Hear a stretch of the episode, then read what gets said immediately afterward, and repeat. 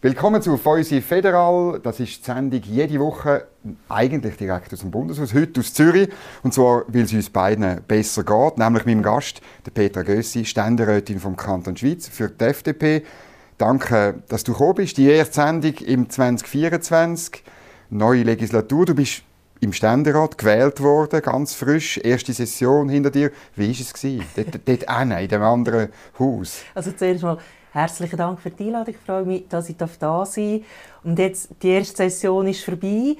Ähm, für mich ist es so ein bisschen, oder einerseits habe ich die meisten Leute schon kennt, außer die, die neu sind gewählt worden. Und was aber wirklich der grosse Unterschied ist, ist die Debattenkultur. Und das weiß man eigentlich. Ja, ja. Aber wenn man es dann trotzdem erlebt, ist es wirklich etwas anderes. Weil im Ständerat tut der Berichterstatter als Gesetz ein Gesetz herführt, erklären, was alles gelaufen ist und nachher geht er Artikel für Artikel durch und dann kann man sich melden, wenn man etwas dazu sagen will. Und im Nationalrat ist die Debatte ja viel mehr so, dass es gibt am Anfang ein allgemeines Eintreten und je nachdem, wie das Gesetz aufgebaut ist, kann man dem vielleicht noch mal etwas sagen, aber es kann immer nur ein Sprecher geben pro Fraktion, also die Person, die in der mhm. Kommission war. Und wenn man dann nicht gerade im Saal ist, kommt man eigentlich vom Gesetz gar nicht so viel mit über, weil das möchten ja dann die, die das in der Kommission behandelt mhm. haben. Im Ständerat lässt man wirklich zu. Es kann auch sein, dass man die Meinung noch ändert. Ich okay. habe also meine Meinung wirklich zum Teil geändert, weil mhm. ich den Redner zugelassen Das gibt es im Nationalrat, hat es praktisch nie gegeben, weil das haben wir vorgängig besprochen, mhm. die Meinungen sind gemacht gewesen. Und ähm, das ist meines Erachtens einer der Haupt- äh, Unterschiede. Mhm. Also, und da gibt es einen anderen Punkt, den ich auch noch wichtig finde, also das muss ich jetzt erst noch so ein bisschen kennenlernen. Im Nationalrat habe ich genau gewusst, wenn ich welche Sitzung machen kann. Also sind, äh, während diesen drei Wochen sind alle in Bern. Man kann auch während der Sitzungstermine kann man andere treffen, weil wenn man muss abstimmen muss, kommt man zwei Minuten vorher ähm, einen Alarm über, genau. also das SMS. Das, SMS. das ist dann der Zeitpunkt, wo alle wieder in den Saal springen. Und das ist im Ständerat ganz anders. Also wenn man dort nicht präsent ist, wenn man, dann kann man ziemlich sicher Abstimmungen mhm. verpassen. Hast du schon etwas gesagt in der ersten Session? Nein, weil es wird einem aber auch ziemlich klar gesagt, das, dass genau. es wird gewünscht, dass man nichts sagt. Genau, die erste Session darf man nichts sagen, wer dort etwas sagt. Ich glaube, der muss eine runde Zahlen, habe ich mal gehört, also dass es, äh, ja, weil es einfach nicht statthaft ist und so. Ja, ja es ist wirklich nicht gewünscht, außer man zwei, drei Mal hat es gegeben, dass dass jemand, der vorher auch im Nationalrat war, der dort schon Vorstoss eingereicht und der ist zum Ständerat behandelt worden. Gut, der hätte fast müssen. Gut. Genau, es ist der eigene Vorstoss. Ja. Aber ja. das war bei mir nicht der Fall. Gewesen. Ich habe wirklich noch gar nichts gesagt. Sehr gut. bei uns darfst du erstens reden, zweitens tun wir anstoßen mit einem Wein aus dem Kanton Schweiz. Das freut mich. Zum Wohl. Zum Wohl. Zum Wohl. ist ähm, von Irslinger, Wangen am Zürichsee, Ausserschweiz, wo ich her bin. Und meine Küsnacht am Rigi ist auch historisch Ausserschweiz natürlich gewesen, oder? Mhm. Und ähm, ein junges Bärli, ein Orange Wein, also ein, ein, ein Weißwein, den man macht wie Rotwein. Kech, speziell gibt nur 780 Flaschen und äh, ich finde einfach ein spannendes Bar, auch unternehmerisch, weißt, sehr innovativ mhm. und das ganze Risiko. Also wie, wie liberale halt sind, oder? also, und er ist also sehr fein, empfehlenswert. Wirklich. Sehr gut, wunderbar. Jetzt ich meine, du hast die Wahlen erlebt, für dich speziell, du hast einen Wahlkampf müssen machen, ist nicht, du hast, du hast ah, natürlich, man hätte dich kennt im Kanton Schweiz. Es hätte eigentlich müssen klappen, aber sicher ist ja das nie, oder? Wir haben auch ein Bern einfach Spezial und so. Du hast gesagt, ja, ja, läuft nicht schlecht, aber man weiß es ja nicht, oder? Und dann äh, hast du das Resultat bekommen, ein gutes Resultat, jetzt bist du Ständerätin und ist schon noch ähm, eine von zwei sein, du musst viel mehr auch den Kanton Schweiz vertreten, irgendwie, wie, wie hast du dich vorbereitet auf das? Ja, wir reden natürlich auch viel stärker noch mit der Regierung. Ich schaue jetzt auch, dass ich, ich bin, ich weiß jetzt, in welchen Kommissionen dass ich bin. Ich bin ja. in der Außenpolitischen Kommission und in der Staatspolitischen Kommission, dann noch in der GPK, GPDL und sonst noch ein paar kleinere Sachen. Aber oder für mich die wichtigsten sind, neben der Aufsichtskommission oder die GPK, ist, ist vor allem die außenpolitische mit dem EU-Dossier und die staatspolitische mit der Migration, Zuwanderung, mhm. Asyl. Und dort schaue ich jetzt schon, dass ich ähm, konkret auch mit unseren Amtsvorstehern im Kanton kann das Gespräch suchen, dass ich wirklich das in- und auswendig kenne, auch die Situation im Kanton Schweiz. Die Fokussierung auf den Kanton Schweiz ist jetzt einfach wieder sehr viel grösser. Das, was vorher eigentlich so ein bisschen Parteiarbeit war, mhm. oder auch das, was ich gemacht habe, als ich bin einmal noch Präsidentin von der FDP mhm. Schweiz, bin in dieser Funktion in der ganzen Schweiz unterwegs gewesen. Das fällt jetzt natürlich grossmehrheitlich weg und es ist jetzt wirklich die Fokussierung auf meine Heimat, mhm. auf den Kanton Schweiz. Mhm. Und das, das gefällt mir auch, das habe ich gerne. Mhm. Wie ist deine Analyse von diesen Wahlen? Ich meine, die SVP hat gewonnen, die SP hat ein bisschen gewonnen, die Mitte hat konsolidiert, die FDP ein bisschen verloren. Wie, wie, was für einen Reim machst du dir auf diesen, auf Wahlen? Und im Ständerat ist alles ein bisschen gleich geblieben eigentlich, oder? Ja, so viel ist bei den Wahlen nicht passiert. Es mhm. ist einfach wahnsinnig viel darüber geschrieben worden, darum ist das Bild vielleicht in den Medien ein bisschen anders dargestellt worden. Aber so wahnsinnig viel ist nicht passiert. Was, was ich einfach sehr schade habe gefunden ist, es hat wieder einen Rechtsrutsch gegeben. Also nachdem wir bei den Wahlen vor vier Jahren einen extrem starken mhm. Linksrutsch hatten, mhm. ähm, ist das jetzt wieder ein bisschen, das ist typisch Schweiz, oder? Hat es einfach wieder ein bisschen zurückgeschlagen. Ähm, da ist natürlich schade, dass wir das nicht ganz als FDP nicht ganz haben können haben. Man hat aber auch gesehen, dass dort, wo der Wahlkampf gut gelaufen ist, oder? und als Beispiel kann man da gerade den Kanton Schweiz nehmen, wie wir, wir haben einen Teamwahlkampf gemacht, mhm. wir sind überall auftreten, wir sind, haben unsere Meinung konnten, also wir haben uns auch an anderen können reiben, dass das gut funktioniert hat und da wahrscheinlich müssen wir auch noch ein bisschen lernen, wieder so ein bisschen mehr, mehr als Team aufzutreten.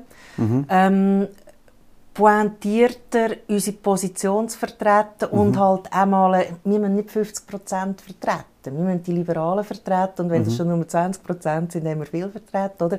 Aber dass wir diese Meinung auch klar kundtun und vor allem etwas, was wir auch wieder lernen müssen, ist so ein bisschen näher aufzutreten, oder so ein bisschen greifbarer. Ich habe, also da als ein Beispiel, ich bin im Wahlkampf noch wandern. Der Kanton Schweiz besteht mhm. aus sechs Bezirken. Ich bin in jedem Bezirk einmal wandern, also sechs Tage, sechs Nachmittage lang.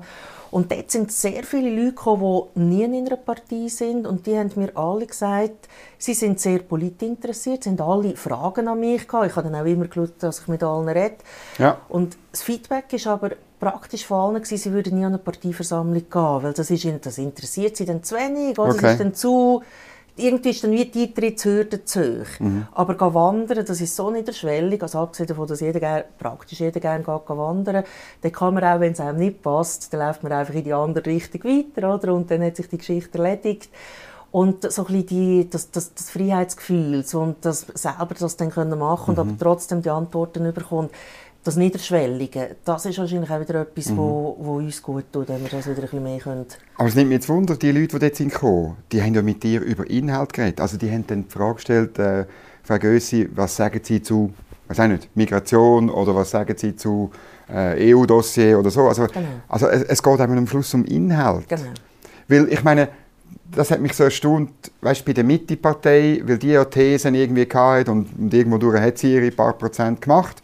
Ähm, es langt, wenn man sagt, wir sind für den Zusammenhalt von der Schweiz. Und inhaltlich haben die nichts geliefert, oder? Ist auch, glaube ich, im Kanton Schweiz ein bisschen das Problem gewesen. Also, ich meine, für den, für den, für äh, den Ständerat, der abgewählt worden ist, wo sind die Inhalte? Und ich glaube halt immer noch daran, man muss können den Leuten sagen, wenn ihr mich wählt, das ist meine Meinung. Finden Sie gut oder nicht gut? Aber das ist meine Meinung. Genau.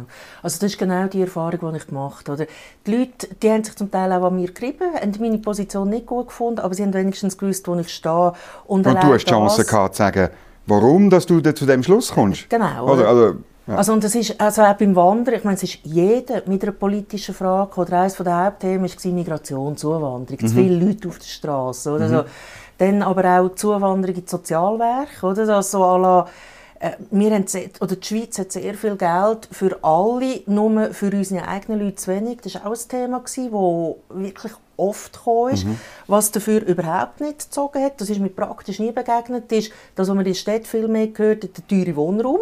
Mhm. Ähm, ich habe auch, ich habe dann noch verschiedene Videos zu diesen Themen, wo ich klar meine Meinung habe dort praktisch kein Feedback. Aber etwas anderes, was im Kanton Schweiz zum Beispiel auch stark gedrüllt hat, ist die Frage von, von der medizinischen Versorgung, von den Hausärzten, die es in den ländlichen Gegenden praktisch nicht mehr gibt. Und in dem Zusammenhang dann eben auch noch so ein bisschen Bürokratie, oder? Was, was, äh, kann man überhaupt noch näher zum Menschen als Arzt arbeiten oder mhm. ertrinkt man in den bürokratischen mhm. Das ist ein Thema, das sehr stark mhm. gespielt hat. Und wenn man das eben macht, oder wenn man eine pointierte Meinung hat zu etwas, dann spürt man nachher die Leute auch, was ihnen auf dem Herzen liegt. Mhm. Und Politik besteht vor allem aus Zuhören. Und das kann man dann nachher wieder mitnehmen. Mhm. Und darum freut es mich jetzt auch, dass ich in der SPK bin, also in der Staatspolitischen mhm. Kommission, wo sich auch um Migrationsfragen kümmert, weil das sind genau die Themen, die auch mhm. viele Schweizerinnen und Schweizer beschäftigen. Ist das aber nicht vielleicht auch ein, ein Ratschlag, den man generell allen Politikern, aber den Liberalen im Land sowieso muss machen muss? auf die Leute und ähm, weil viele Menschen, nicht nur im Kanton Schweiz, sind nämlich vom Bauch her prädestiniert für liberale Lösungen, weil sie ja sich selber auch als eigenständige, selbstverantwortliche Menschen wahrnehmen und auch so behandelt werden. Oder ja. so ein bisschen Common Sense. Also ich glaube nicht, ja, ich meine, in der Stadt Zürich ist es vielleicht anders, aber irgendwo sonst ist es schon so, dass die Leute ja ihr eigenes Leben leben. Also ich bin auch der Überzeugung, dass man dort sehr viel hört, wenn man mal richtig zulässt mhm. und dass man dann auch selten Mut hat, mal eine Meinung zu vertreten. Oder schon nur ein Beispiel, das mhm. mir äh, auch immer das, das wirklich auffallend gewesen. Oder als ich bei Parteipräsidentin war, dann sind die Wahlen genau in die grüne Welle hineingeflogen, genau. oder? Wo natürlich, wo wir mit Ding gestanden sind und auf alle Seiten geweitet haben. Und ich mit dem Profil, das mir damals so ist zugeschrieben wurde, und dann sind die Angriffe mit einem grünen Mäntel, das es so nicht gegeben hat, aber mhm. das ist einfach, das ist dann alles bespielt worden.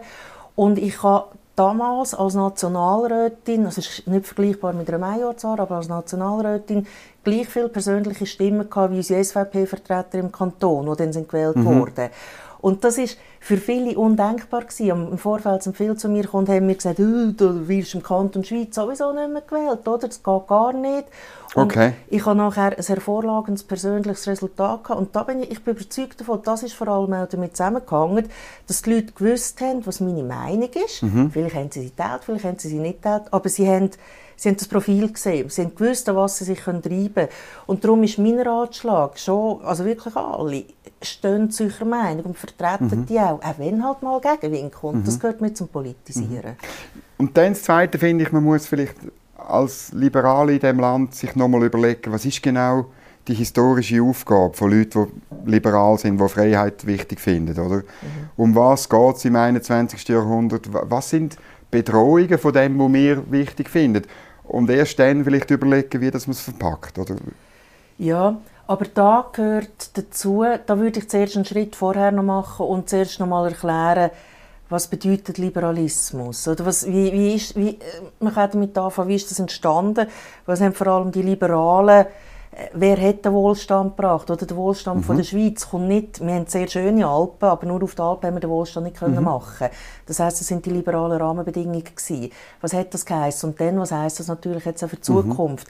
Und aber auch da, Wertedebatte ist in der Politik immer schwierig, aber ich glaube, jetzt sind wir wieder in einer Zeit, wo, äh, wo es so eine Wertedebatte wieder viel stärker braucht, schon nur auch mit Blick auf Neutralität. Was bedeutet das jetzt genau? Ist das einfach ein, wie, wie ist die Neutralität historisch gewertet gewesen? Wie muss man jetzt mit dem umgehen? Und genau eben auch so eine Diskussion und eine Debatte und erklären, für was die Liberalen einstehen, mhm. was das bedeutet und dass eben die FDP das Original ist.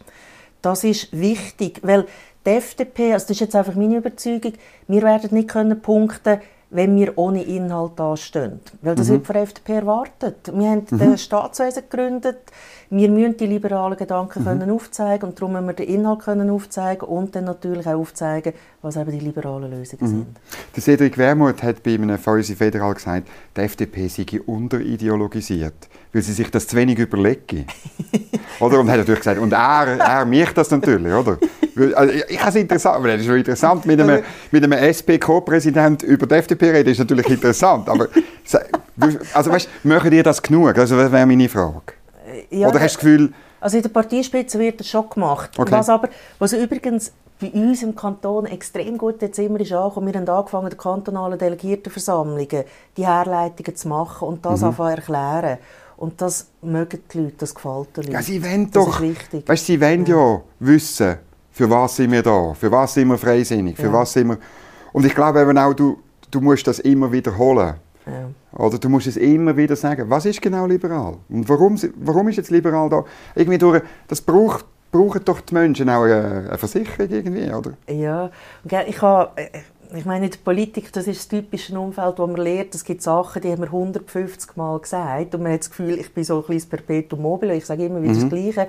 Und beim 157. Mal kommt dann zum ersten Mal jemand und sagt, das war jetzt aber gut, gewesen. endlich hat es mal mhm. jemand gesagt. Und das ist typisch Politik, darum mhm. muss man es immer wieder sagen. Es kommen dann wieder neue Menschen dazu, die wollen das mhm. wieder neu hören. Und das ist äh, sehr, sehr wichtig. Was würdest du sagen, was ist das Wichtigste für die Rahmenbedingungen, wo du sagst, sind die Erfolgsfaktoren von der Schweiz? Äh, freiheitliche Rahmenbedingungen, also das ist jetzt natürlich sehr breit gefasst, aber dass man wirklich einerseits die Eigenverantwortung trägt und andererseits aber auch die Rahmenbedingungen so vorfindet, dass man Zeit und das, was man will, gestalten selber kann gestalten kann. Mhm. Der Punkt ist einfach, das ist sehr anspruchsvoll, weil das bedingt eben auch, dass ich das selber will und kann können füllen und entsprechend heißt das aber auch, dass ich ein soziales Auffangnetz brauche für die, die die Fähigkeiten nicht haben, die die Stärke nicht haben oder was auch immer gerade sie daran mhm. hindert.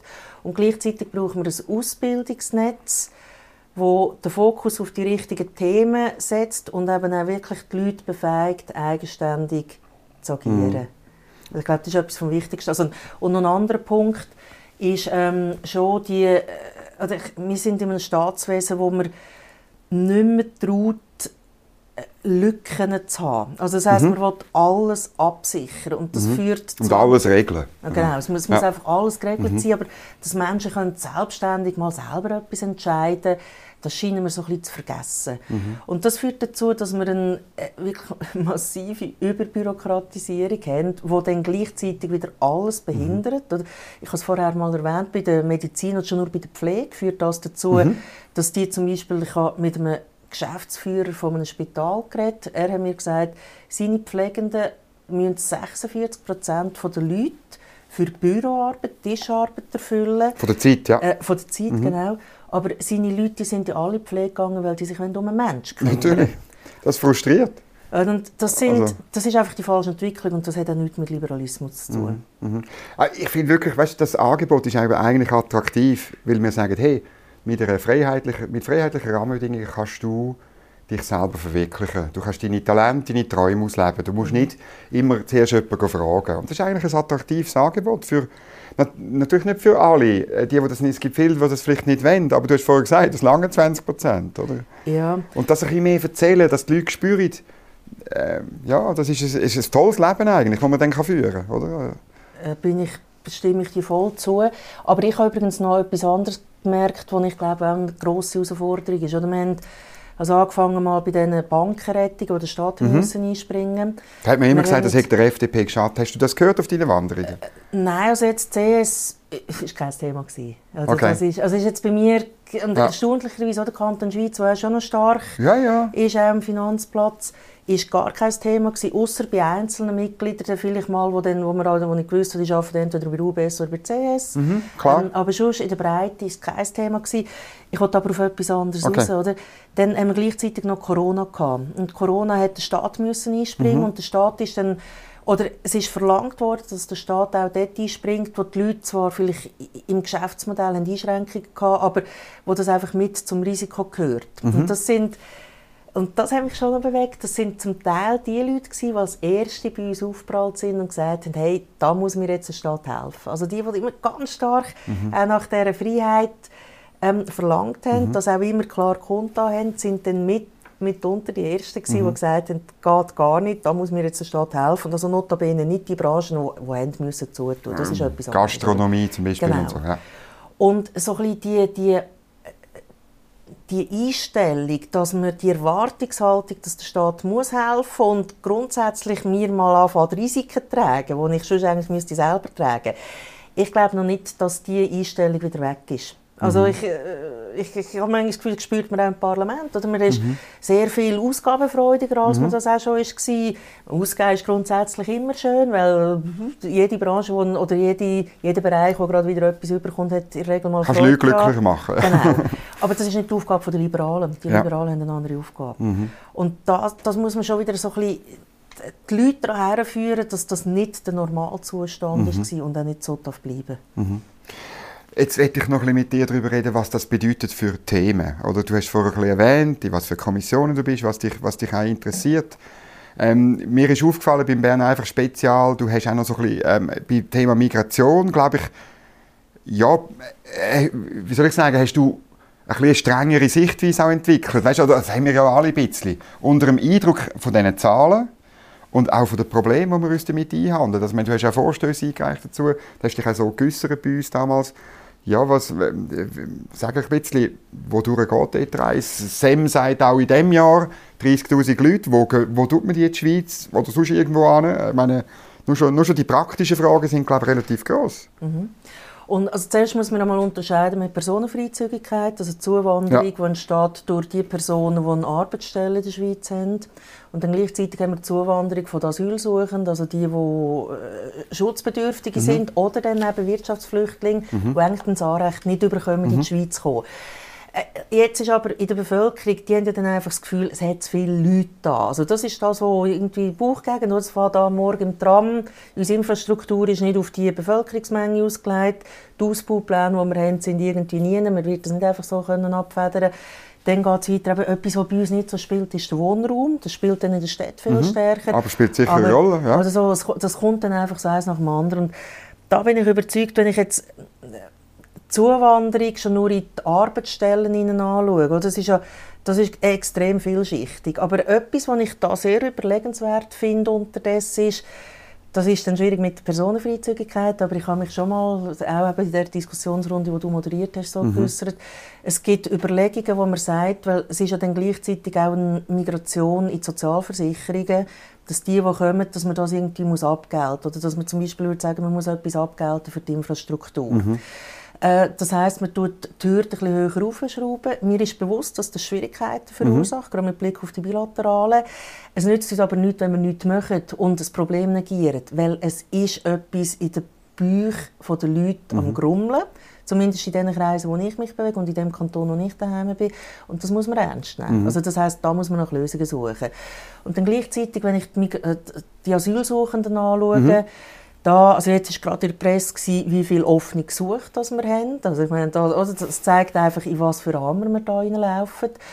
Ähm, und da sind jetzt die Vorstöße, wo ich habe jetzt gerade in der Dezember-Session einen Vorstoß eingereicht, habe ich mal beschränkt auf die eritreischen Asylsuchenden, die einen Abschlägeentscheid haben bekommen, also die, die wieder müssten gehen, mhm. die könnten freiwillig gehen, aber die, die dann eben da bleiben, dass wir da mit einem Abkommen mit einem Drittstaat schaut, dass man die eben dann trotzdem ausschaffen kann und das dann halt vielleicht irgendwie abgelten oder wie auch immer. Die Idee die ist nicht neu. Das haben wir schon vor 20 Jahren hat man das mhm. mal gehabt, das, damals mit dem Senegal, der ist dann aber nachher wieder ausgestiegen, mhm. aber das Abkommen hat es schon mal gegeben. Und da müssen einfach jetzt Nägel mit Köpfen gemacht werden. Es kann nicht sein, dass man immer nur sagt, ja, es ist nicht möglich und uns den Tempo gebunden. Äh, wir sind ein Staatswesen und ein Staatswesen muss können agieren mhm. und da muss man jetzt halt auch einfach die Schrauben anziehen. Das ist ein Aufruf von Beat Jans, neuer Bundesrat und verantwortlich für, für das Thema. Ich meine, das ist schon noch, das verstehen einfach auch viele Leute nicht, äh, auch jetzt in meinem Umfeld, warum dass man ein grosses Verfahren macht und dann, ähm, es ist eigentlich egal, wie es rauskommt, die Leute bleiben da. Genau. Oder? Und irgendwann bleiben sie ganz da das ist einfach, das kann nicht Sinn und Zweck sein von, von einem Asylverfahren und ich glaube wirklich, da geht es auch darum, äh, ob der Staat die ja, ob, ob der Rechtsstaat und seine Gesetze halt gelten, oder irgendwie. Also das ist schon noch verrückt. Genau. Also und dann haben wir ja auch noch in vielen Kantonen werden auch die Ausschaffungen wahrscheinlich zu wenig strikt durchgeführt. Mhm. Das ist ja gerade über In der Romandie hört man immer.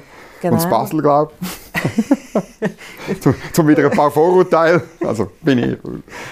Oder, oder wie auch immer, was dann genau ja, ja. ist. Aber da muss man wirklich auch, es ist halt etwas, das brodelt und das muss man ernst nehmen. Mhm. Politik, das darf Politik jetzt wirklich mhm. nicht verschlafen. Finde ich einen extrem wichtigen Punkt, weil wenn uns dann plötzlich alles um Tor, also wenn das ja explodieren, dann kommen wir noch in die viel größeren Schwierigkeiten. Mhm. Also muss man doch da jetzt einfach tätig werden mhm. und einfach aktiv werden. Es ist unsere Aufgabe als mhm. Politik. Gleichzeitig sagen natürlich gerade so eben Bundesstellen sagen dann ja das ist halt eine europäische Angelegenheit und da muss man zusammen schauen und so. Aber dort, äh, dort funktioniert ja mehr Heppklapp, oder? Also, und, und ein Vorstoß, den der Ständerat ähm, befürwortet hat, dass man äh, Frau Bohm-Schneider oder jetzt der Herr Jans beauftragt, mehr auch in europäischen äh, Kontakt dafür zu sorgen, dass es besser funktioniert, ist auch gerade im Nationalrat gescheitert. Also, Ideen für im Inland scheitern, Ideen für obendrauf scheitern auch irgendwie. Genau. Und da müssen wir jetzt einfach, oder da bin ich jetzt, habe ich auch gelernt, steht der Tropfen höhlt den Stein, mhm. einfach immer weitermachen, weitermachen, weitermachen. Vielleicht ändert sich die Mehrheit dann auch, weil der Druck wird, wird klar zunehmen, oder? Also mhm. ich glaube, da wird, da wird schon auch noch ein bisschen Bewegung müssen reinkommen. Der neue Bundesrat Beat Jan steht aber auch vor immensen Aufgaben und schon nur oder die Frage auch, wie er zum Beispiel umgehen mit den Wirtschaftsflüchtlingen, oder, wo kein, kein Asylgrund ist. Und sehr viel Migration entsteht aus, aus wirtschaftlichen mhm. Gedanken heraus. Äh, auch da muss man, die Gesetze sind gegeben, da wird man müssen auch einfach die Stellschrauben mhm. anziehen und das ist natürlich auch die Aufgabe mhm. von der Exekutive. Mhm. Und müssen wir nicht auch über die Entwicklungshilfe reden? Also sie einerseits abhängig machen von Kooperation im Asylbereich, oder? Also ich meine, das ist ein Altzahlig, ist bis jetzt immer gescheitert im Parlament, oder? Und dann habe ich auch manchmal das Gefühl, bei der Entwicklungshilfe machen wir halt auch zu wenig für die tatsächliche Wirtschaftsentwicklung von diesen Ländern. Wir, wir bauen Straßen bauen, wir bauen Brunnen bohren und, und äh, Genderkurs finanzieren. Aber irgendwie, da könnte man sich doch schon noch besser fokussieren, oder nicht? Ja, Entwicklungshilfe ist vor allem dann hilfreich, wenn sie unmittelbar vor Ort hilft, die wirtschaftlichen mhm. Fragen. Sonst versandet das Geld irgendwo und die Migration findet trotzdem statt. Oder? Mhm. Bei der Entwicklungshilfe finde ich es immer ein bisschen gefährlich. Entwicklungshilfe ist halt generell ein Thema, wo man sehr gut darauf moralisieren kann und das sehr emotional ist. Aber wenn man die Entwicklungshilfe zielgerichtet kann machen und das aber auch kontrollieren dass es wirklich dann so funktioniert, wäre es etwas Gutes, weil es würde, äh, das Ziel wäre, dass es dazu führt, dass man, gar, dass, dass man weniger Migration hat, weil sich dann die Leute, grundsätzlich will wahrscheinlich niemand aus seiner Heimat raus, wenn es ihm genau. gut geht, wenn er dort eine Zukunft hat. Und man muss aber probieren, die Zukunft zu schaffen. Solange die Entwicklungshilfe das nicht kann erreichen kann, muss, glaube ich, auch muss man schauen, dass man das viel gezielter machen kann. Mhm. Weißt du, eigentlich ist es klar, was, was eine Entwicklung von einem Land hilft. Oder? Ich meine, also das sind die liberalen Grundsätze. Und Eigentumssicherheit, ähm, möglichst Korruptionsfreiheit, eine gute Justiz, die funktioniert, wenn es bei Verträgen äh, Disput gibt und, und, und dann Rahmenbedingungen, du hast es erwähnt. Ich meine, wir könnten ja, wir könnten ja das promoten, aber wir promoten ganz komische Sachen im, im EDA, oder? Ich meine, in dem DEZA, du bist in der Außenpolitischen Kommission, ich meine, du kannst dort auch Einfluss nehmen. Oder? Ja, aber das ist dann noch die andere Kommission, wo ich drin bin. Und mhm. darum sind es auch genau die Themenfelder, die sich überschneiden. Mhm. Und das, das ist aber das ist eine schwierige Arbeit. Eben, du hast gesagt, bis jetzt haben wir noch nie eine Mehrheit für so etwas gefunden.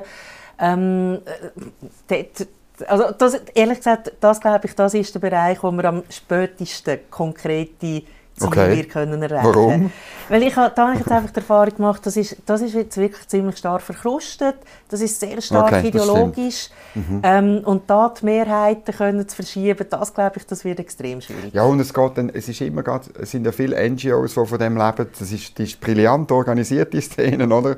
Ja. Also das ist, äh, man nimmt immer jemandem etwas weg, oder? Ja und die Schwierigkeit ist dann sehr oft auch politisch, oder in der Schweiz, das kann ich unmittelbar anschauen. Mhm. Ich kann, ich genau. Da, da kann ich, ich kann mit der Verwaltung reden, ich kann irgendetwas anschauen, ich kann schauen, wie etwas umgesetzt wird. Äh, wenn ich ins Ausland also wenn ich es allein mache, komme ich nicht das zu sehen, weil das darf ich nicht. Wenn mhm. ich es mit einer Delegation mache, dann kommt mir ja das meistens auch vorgefertigt über, oder? Das ist, ja dann, das ist dann echt schwierig, das richtige Leben mhm. können zu sehen. Und das ist, das ist schon mal extrem viel schwieriger und dort ist man ganz stark davon abhängig, was wird einem noch wie erzählt. Und es haben sich einfach ganz viele Gruppierungen äh, das ist ein Geschäftsmodell geworden. Mhm. Und das, das zu brechen, ist nicht so einfach. Jetzt in der Außenpolitischen Kommission das grosse Thema, der Elefant im Raum, wird das EU-Dossier sein. Mhm. Der Bundesrat hat jetzt Verhandlungsleitlinien an euch geschickt, an die Kommissionen. Ähm, Nationalräte sind diese Woche dran, ich glaube in zwei Wochen, irgendwann, genau, oder nächste Woche. Ähm, ja, jetzt von dem, was du bis jetzt gesehen hast, wie, wie wirkt die ganze Geschichte auf dich? Also, ich finde schon mal gut, hat der Bundesrat jetzt die Transparenz geschaffen. Das mhm. haben wir jetzt lange verlangt. Jetzt sehen wir da wirklich in die Details rein. Das, was ich bis jetzt habe gesehen meines Erachtens, ist, es ist wirklich nicht mehr das Gleiche wie das, was wir diskutiert haben bei dem institutionellen mhm. Abkommen. Mhm. Also da habe ich jetzt schon sehr viel Kritik gelesen, wo ich das Gefühl hatte, ja, hm, haben das eigentlich wirklich überhaupt angeschaut? Ähm, also, oder in groben Linien, es ist jetzt, man hat nicht mehr den, man setzt nicht mehr da, dass man über alles rein ein Abkommen tut, wo dann alle anderen darunter gestellt sind, sondern man setzt bei jedem einzelnen Abkommen an. Durch das kann man viel mehr Ausnahmen machen. Das ist auch gemacht worden, das muss mhm. man aber verhandeln. Ähm, dann ist die Streitschlichtung sieht ein bisschen anders aus, wie das vorher ist der Fall war. Und ganz viele Punkte, die man kritisiert sind jetzt draussen.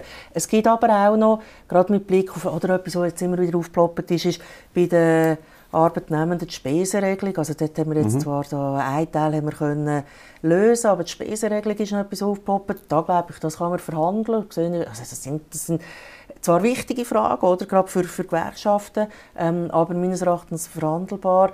Und dann gibt's, es gibt halt schon tatsächlich noch Punkte, wo man muss verhandeln muss. Aber für das gibt es das Verhandlungsmandat, für das mhm. gibt es jetzt die Konsultationen, dass sich alle können äußern können. Und was nachher das Wichtigste ist, dann muss es vor das Volk kommen und mhm. dann kann das Volk darüber befinden. Mhm. Bist du sicher, dass die Ausnahmen so, so klar sind? Weil ja, also wir, eben, wir sehen am Schluss das Verhandlungsresultat, dann müssen wir es genau anschauen. Aber jetzt habe ich ein bisschen den Eindruck, weißt, wenn die beiden Dokumente, das Common Understanding von der Sondierungsgespräch und äh, das Verhandlungsleitlinien nebeneinander ist, genau in diesen Punkten ist dann das, was beide ausgehandelt haben in diesen Sondierungsgesprächen, nicht ganz eindeutig, oder? Also, ja, aber, aber da geht es jetzt nicht Verhandlungen. Und da finde ich, mhm. die, die, Zeit muss man lassen und die Chance soll man mhm. lassen. Und was ich finde, was ein absolutes No-Go ist, ist das, was der Pierre-Yves Meyer jetzt am Sonntag, am Sonntag gemacht hat. In der NZZ am Sonntag, genau. Genau, mit seinem Interview, wo er mhm. schon mal klar gesagt hat, was alles überhaupt gar nicht geht. Mhm. Weil das ist nicht schweizerisch. Oder schweizerisch wäre, dass man jetzt mal anfängt zu sagen, was, was, mhm. was findet man gut, was findet man nicht gut. Aber jetzt einfach eine rote Linie ziehen und sagen, geht überhaupt nicht das, das geht nicht. Und vor allem gerade die Gewerkschaften sind alle sechs Wochen wieder zu einem Gespräch eingeladen gewesen. Also der Austausch hat schon x-mal stattgefunden. Mhm. Und dann jetzt so reinzufahren am Tag, bevor die nationalrätliche Kommission darüber anfängt zu debattieren, das finde ich, das ist einfach mhm. nicht die richtige Art von von, vom einen Teil der Sozialpartner. Mhm. Wie siehst du, die Gewerkschaften fordern ja äh, äh, eine Gesamtarbeitsvertragspflicht, weitgehend über alle Branchen und dann auch noch überall Mindestlöhne. Um nur zwei Sachen zu nennen, der Katalog ist noch viel länger, ich habe einmal, den, den Brief habe ich einmal abgedruckt bei uns. Wie, wie siehst du die Forderungen?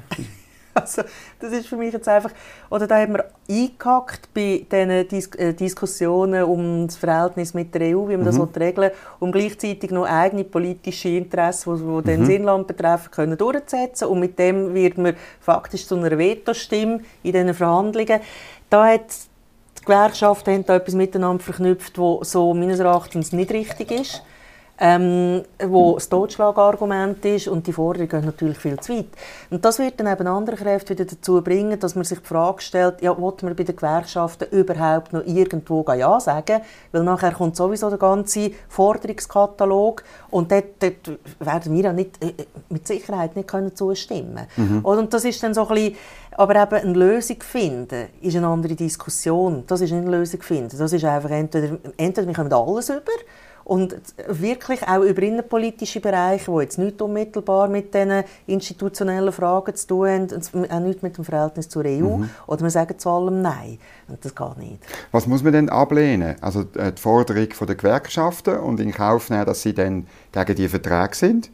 Oder muss man... Ähm, oder, oder läuft es dann so, dass man den Gewerkschaften die, die Sachen gibt, aber dann ist der der Preis ja noch höher für die, für die Verträge, also für den Standard, für also, die liberalen Rahmenbedingungen, die dir wichtig sind. Verhandlungen laufen normalerweise so, dass man, miteinander, dass man einmal miteinander redet und sagt, was, was könnt ihr, wie weit könnt ihr gehen, was ist möglich, was braucht ihr dafür, oder das haben wir schon x-mal gesehen. Mhm. Ähm, meistens gibt man dann irgendetwas, was man eigentlich nicht geben will. Oder? So bisschen, dann haben wir überall die mhm. mittlere mhm. Unzufriedenheit. Aber nichtsdestotrotz, am Schluss haben wir eine Lösung, die so ein für alle funktioniert. Das haben wir, gerade in den Sozialversicherungen kommt man so zu Kompromiss. Mhm. Wenn man aber von vornherein sagt, etwas geht in diesem Ausmaß überhaupt nicht und gleichzeitig wollte ich den ganzen Forderungskatalog durchgesetzt haben, dann macht man von Anfang an die Tür zu für solche Diskussionen. Mhm. Und jetzt müssen wir müssen schauen, gehen die Türen wieder auf.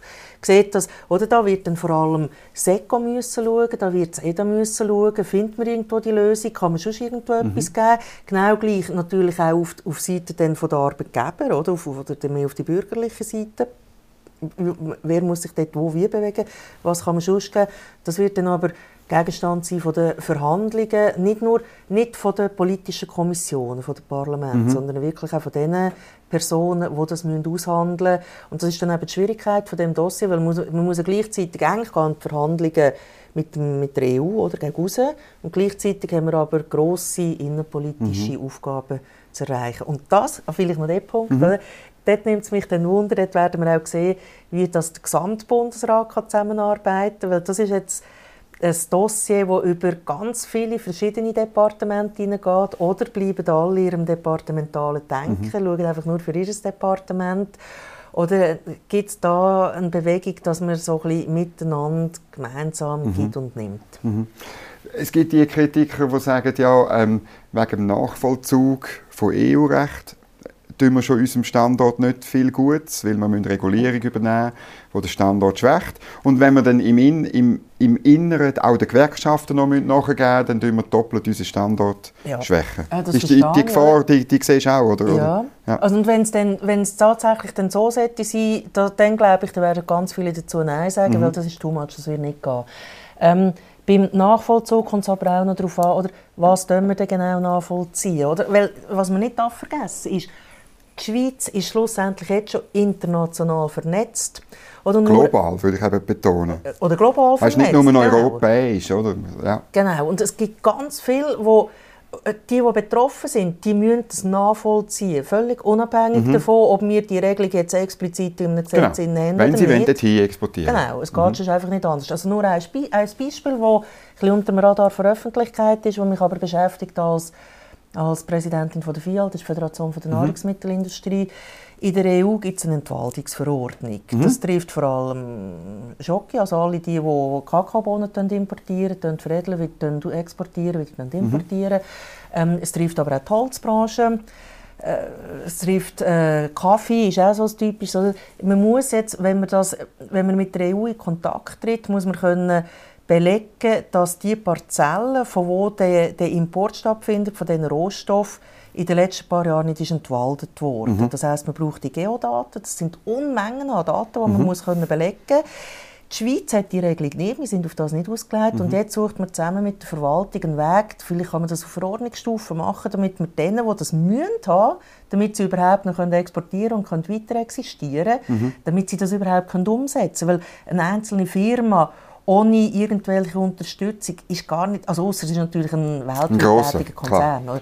aber unsere KMU, ja. die exportieren, die können das nicht einfach so. Mhm. Das ist, der Aufwand ist viel zu groß. Mhm. Und das heißt, das muss man sowieso machen, völlig unabhängig davon, ob wir jetzt irgendeine Vereinbarung mit der EU haben oder mhm. nicht, weil sie können schon nicht mehr exportieren. Mhm. Und das ist die Realität in der Schweiz. Mhm. Aber du lässt dann eben denen offen, ob sie es machen oder nicht, ob sie zum Beispiel sagen, ja gut, nein, wir machen es nicht, aber der Preis ist, wir exportieren nicht mehr in die EU.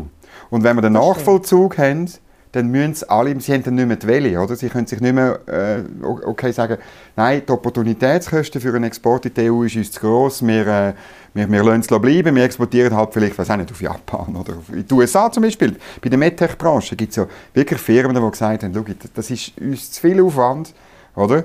Wir, wir konzentrieren uns auf den nordamerikanischen und asiatischen Markt. Und ich glaube, diese Freiheit die solltest du den Firmen noch lassen, die haben es nicht mehr, wenn du dich völkerrechtlich verpflichtest zum Nachvollzug. Ja, aber oder, dann ist eben die Frage, was du nachvollziehen Gilt es dann nachher auch für, für, für den Raum Schweiz, allein mhm. für den Raum eben, Schweiz? Ja, das ist das sind Regulierungskosten, die man dann uns einhandelt, oder? Genau, aber wir haben eben die Regulierungskosten jetzt schon. Wenn ich zum Beispiel Gent, äh, ähm, Entschuldigung, Tipsomet anschaue, mhm wo ja in der Zeitung war und gesagt hat, sie haben jetzt alle Patente, die sie haben, einfach im EU-Raum angemeldet, mhm. was Millionenkosten verursacht. Mhm. Also die Kosten, die fallen irgendwo irgendeinisch sowieso an. Und wenn man sich nachher muss einen neuen Markt in Japan erschliessen weil man jetzt den anderen Markt verloren hat, sind das auch Kosten, die mhm. man trägt. Oder? Weil der Markt hat man sich nicht einfach so erschlossen. Und übrigens haben wir nachher auch in diesem Markt wieder, mit dem Marktzugang kommen wir nur über als Unternehmen, wenn man den Markt kennt und sich wieder dieser Regulierung unterwirft. Natürlich macht man das freiwillig, aber irgendeine Regulierung haben wir nachher überall. Die eine passt einem vielleicht ein besser, man kann sich dort besser bewegen, aber man muss jede Regulierung anfangen kennen und am Schluss tun ja unsere Unternehmungen die tun den Staat beliefern. Sie tun ihre Kunden, sie tun ihren Markt beliefern.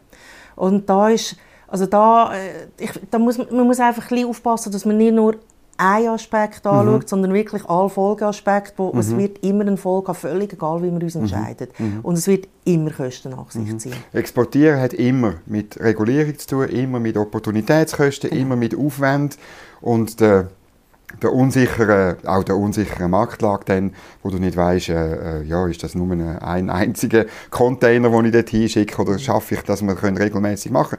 Aber da ist ja die Schweiz wahnsinnig erfolgreich. Ich meine, obwohl die Regulierung so kompliziert ist, ich staune ja immer, wenn die neuen Wirtschaftsdaten kommen, irgendwie, das ist, das ist unglaublich, wie wir, wie wir, wie wir wie die Leute, die Unternehmerinnen und Unternehmer auch flexibel sind und mit dem umgehen. Oder? Also, ich finde das extrem beeindruckend, oder? weil die Schwierigkeiten, die gerade die Schweiz hat, ganz allgemein noch mit den hohen Kosten. Oder? Mit genau, den hohen Löhnen, Boden Energie, und so weiter. Alles, Energie. Was extrem hoch ist.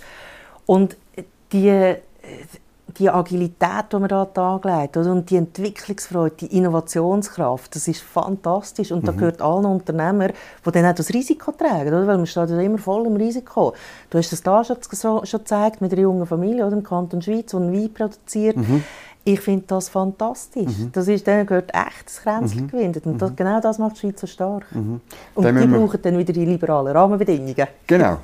Und ich würde halt sagen, passet auf, dass wir die nicht an Brüssel verkaufen. Oder? Also das müssen wir schon ein bisschen aufpassen. Ja. Weil es ist heikel, weil Brüssel ist nicht mehr ein liberales Projekt. Das ist es vielleicht vor 30 Jahren noch gewesen. Weißt, irgendwie Abbauen von Zöllen, Abbauen von, von nationalen Regulierungen, die noch viel komplizierter sind. Aber jetzt höre ich aus der Wirtschaft Leute, die sagen, hey, es ist ein Moloch geworden. Und ich meine, es gibt eine Motion zum Beispiel bei der MedTech-Branche, die sagt, wir sollen uns halt äh, der Regulierung der Amerikaner eher anlehnen. Oder? Die ist, die ist durchgekommen in beiden Räten. Und der Herr Berse hat nichts gemacht bis jetzt an sein Amtsende. Aber ich meine, da gibt es schon auch noch die Frage, müssen wir uns denn so europäisch, klar, geografisch sind sie in der Nähe, sie sind auch ganz ein wichtiger Markt, aber es ist nicht der einzige. Mhm. Okay, also, wobei, da gebe ich dir recht, also erstens ist die Schweiz, oder wir sind von unten gegen oben aufgebaut, mit... Und Mhm. Und also wirklich, das, was wir vor Ort lösen können, so ist auch unsere Verfassung aufgebaut, das mhm. wird vor Ort gelöst. Und die EU, Brüssel, ist natürlich genau von oben ab genau. aufdoktriniert. Also mal sicher Zeugenbilder, die per se nicht zusammenpassen. Mhm. Das wird auch nie zusammenpassen, entspricht auch überhaupt nicht unserer Mentalität. Also da gebe ich dir völlig recht. Das, ist, das muss man wirklich sehr, sehr sorgfältig gegeneinander abwägen, mit allen Schwierigkeiten, die du jetzt benannt hast und mit allen Herausforderungen. Mhm.